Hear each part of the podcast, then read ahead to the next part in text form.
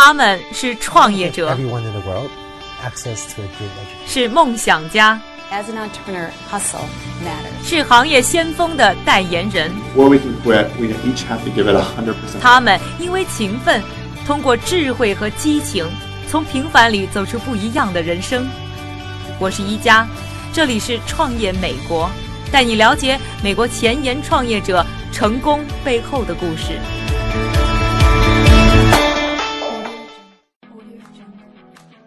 欢迎收听《创业美国》，我是一加。我们的节目将从创业出发，带你一起去了解一下中国以外的世界都在往哪个方向走，海外的年轻人们又在用什么样的步伐追求着各自的梦想。在我们节目的开头呢，和大家聊个问题：打开你的微信联系人的名单的时候啊，上面是不是有你从来没有见过面的朋友？反正我的微信圈联系人当中啊，有不少呢，我是从来没有机会呢谋过面。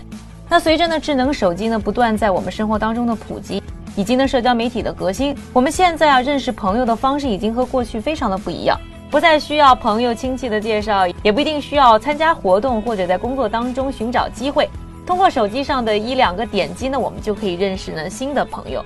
今天呢，我们的节目呢就要关注一家公司，叫做 Hinge。通过这家公司来了解一下我们的交友习惯变化以后呢，整个的交友行业又出现了什么样的一些新的趋势。它的创始人呢，Justin McLeod 虽然觉得我们现在的科技手段发生了很大的不同，但是呢，人们交友呢更舒服的方式呢还是通过熟人。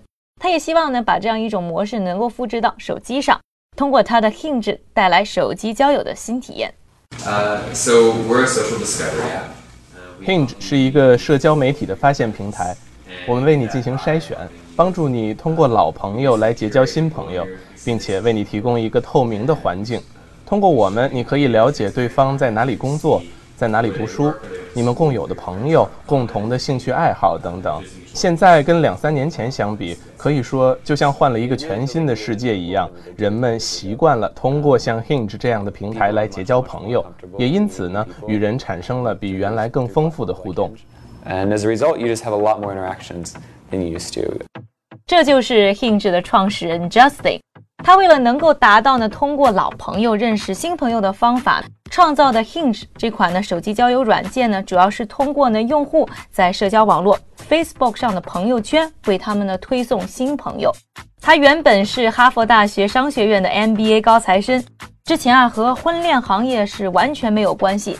还没毕业呢，他就已经呢被知名的咨询公司麦肯锡录取。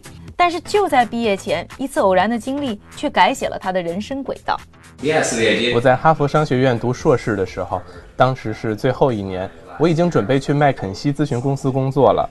那个时候，学校里有一场叫做“最后的机会”的舞会，在那场舞会上，我认识到原来学校里有这么多有意思的人，我竟然还没有机会去接触，所以当时就产生了这个想法。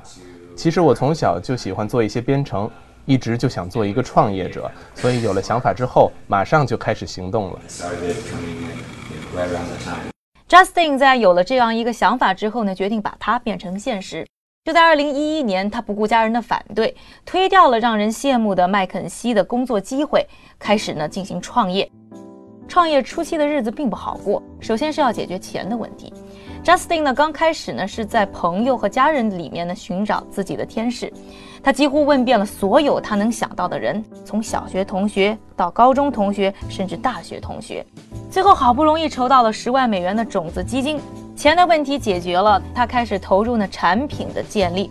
很长一段时间呢，他都是孤军奋战，一个人躲在华盛顿的小公寓里，为自己的梦想而奋斗。Uh, really 那个时候真的很难，很多的时候都是我自己一个人。我当时开发软件的原型和一个远在阿根廷的工程师联系，我自己当时在华盛顿，没有很多钱，也不认识什么人，非常的艰难。而且你也不知道自己正在走的方向到底对不对，只能盲目的相信自己真的能做出点什么来。这个状态持续了大约有六到七个星期的时间，但是现在回想起来，是一段不错的经历。因为我在当中学习了一个公司各个方面的知识，比方说如何运营一个 Facebook 广告，如何调整一个产品，如何管理工程师等等。Hinge 最早上市的时候，还并不是我们今天看到的手机交友软件，只是呢 Facebook 网站上的一个植入应用。刚推出的时候，并没有吸引什么用户，投资人似乎也不感兴趣。孤军奋战了两年，还是没有看到起色。二零一三年，Justin 突然意识到了交友移动化的趋势，开始呢决定对于自己的产品进行改造，把网络版的交友应用改成了我们今天看到的手机上的交友软件。至此便一发不可收拾，在一年半的时间里，Hinge 已经覆盖了全美二十多个城市，在线配对的总数超过了八百万。除了用户买账，Hinge 也开始赢得投资人的心。从2013年推出手机版的 Hinge 到2014年11月，已经总共融资两千零六十万美元。在采访的时候呢，Justin 和我分享了到底是什么拯救了他的创业公司 Hinge。Yeah, I think initially the the the big thing I was running out. 一开始我们的产品没有什么吸引力，我们有一个产品，但是还没有什么真正的用户。另外一点就是，人们认为婚恋网站已经没什么意思了，但是这一点在接下来的六到十二个月里发生了很大的变化。随着社交平台的发展，婚恋再一次变成了让人激动的行业，所以时机真的很重要。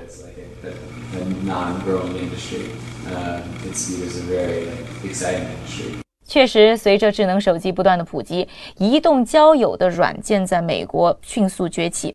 二零一二年可以说是手机交友爆发的一年，在这一年，网络交友巨头 IAC 的孵化器投放了一个创新项目，叫做 Tinder。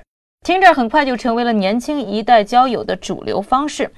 今天的 Tinder 宣称，他们每天会为一千两百万人进行配对，配对次数高达十亿次。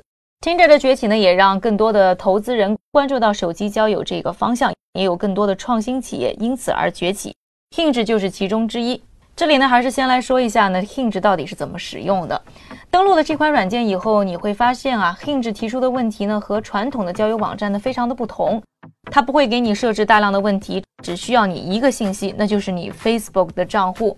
登录了 Facebook 的账户，你就可以自然成为呢 Hinge 的用户。成为 Hinge 用户以后呢，每天你都会收到啊，他给你推荐的五到二十个朋友。而在 Hinge 推送这些朋友的时候，你不会看到太仔细的个人信息，而只会看到他的一张照片。喜欢你就向右滑，不喜欢你可以向左滑。只有双方呢都在滑动当中呢表现出了兴趣，才算是配对成功。两个人便可以成为好友，开始聊天。当你试用完 Hinge，你就会发现这完全是一个建立在一见钟情上的手机交友软件。现在呢，看到很多的朋友都在聊一个话题，那就是刷脸。似乎颜值的高低对于我们生活、对于我们的工作的影响是越来越大。我们的栏目组呢还在微信和纽约街头呢做了调研，在微信上呢有百分之九十三的人告诉我们认为外貌挺重要的，而在纽约街头做街访的时候呢，有超过一半的美国朋友说他们觉得外貌很重要。看来啊，拼脸已经成为了一个国际化的现象。在采访 Justin 的时候呢，我也和他聊到了这个问题，但他并不觉得 Hinge 呢只是一个通过照片寻找朋友的软件。我认为照片不仅仅是一张你的大头照，你的社交网络其实能够展现你的很多方面，除了你的外表，还可以看出你平时喜欢和什么样的人在一起社交，闲暇的时候喜欢做点什么等等这些信息。而且其实每个人都不一样，有些人注重外表。有些人注重学历，有些人注重对方从事什么样的工作。那我们所做的就是给人们一个这样的机会，去按照他们认为重要的东西挑选潜在的约会对象。这里呢，先不和大家讨论啊，到底呢光看脸找朋友是不是靠谱？我先和大家呢分享一份来自于哈佛大学心理学教授 Emily Coxdale 领导的一项研究的结果。这项研究呢说明啊，人呢从三岁开始啊，就是通过一个人的相貌来判断对方的性格特征。而且呢，这份研究表明呢，不同的孩子他们判断出的结果却是惊人的相似。另外呢，康奈尔大学的研究人员曾经做过一份实验。他们通过向研究的人群呢展现三十二个二十多岁白人的照片，就发现呢，人们只需要凭借一张照片就能准确地判断出谁是罪犯，谁是无辜者。可见，一张照片可以透露出的信息，并不只是一个人的长相。而说到为什么普遍手机交友软件都是依赖刷脸，其实呢，也要考虑到手机本身的特性。手机的屏幕再大，它还是有一定程度的限制。在小小的空间当中呢，可以透露的信息呢也必然有限，所以通过照片其实变成了最方便的方式。同时呢，我们使用手机呢，常常是用生活当中碎片化的时间，翻看照片变成了最方便的一种途径。就这个问题呢，我们还采访了美国的网上交友顾问 Laurie Davis，他倒是认为手机交友除了刷脸这个功能，还有很多的可能性有待开发。我认为移动化还有很长的路要走，还很不成熟。目前的移动平台上仅止于简单的互动，一部分原因是因为屏幕本身太小。不过，越来越多的手机软件正在尽力改善这些问题，而这些改善会继续影响人们使用手机的习惯，也会带动更多创业公司的发展。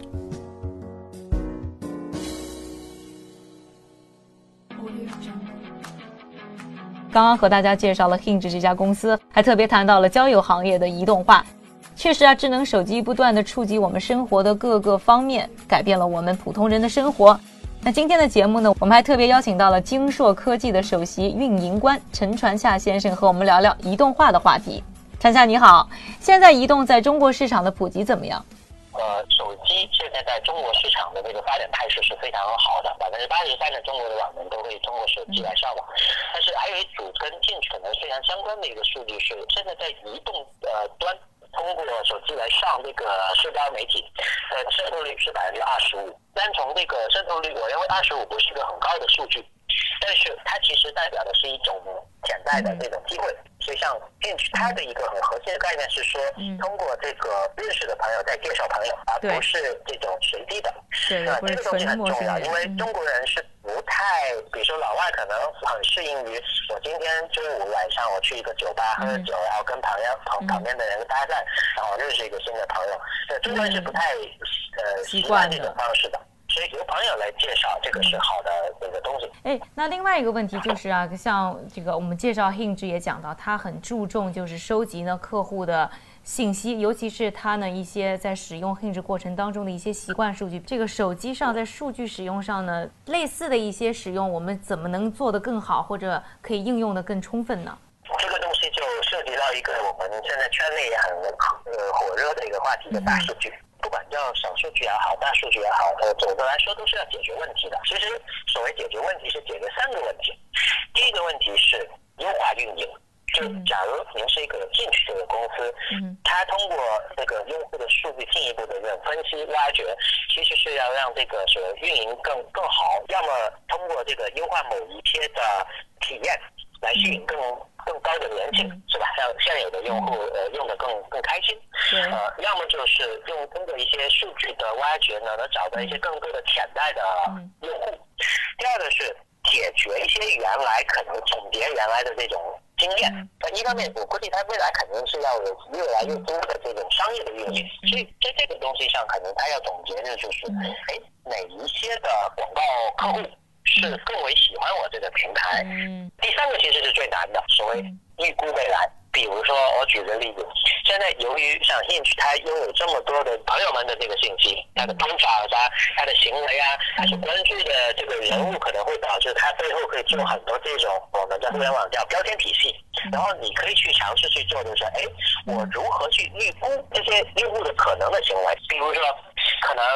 二月十四号了，情人节快要到了，我是不是有方法，通过这些用户的信息去分析以后，我可以估计一下，他二月十四号现在在纽约地区或者在北京地区，他们可能最喜欢的这个，因为我看到现实也有这种线下活动这种东西嘛，是吧？